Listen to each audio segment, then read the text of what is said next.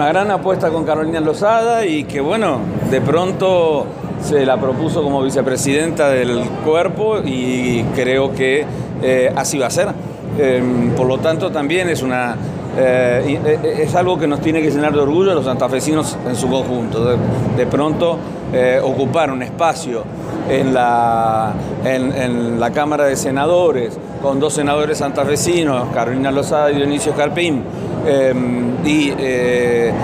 senadores que sabemos no van a levantar la mano en aquellos proyectos que perjudiquen a la provincia, como lo hicieron los senadores con la ley de biocombustibles, sino que por el contrario, lo han dicho ellos, lo he dicho yo en la Cámara de Diputados y los otros diputados, tienen, que tener la absoluta tranquilidad que vamos a estar siempre defendiendo el interés de cada eh, uno de los santafesinos.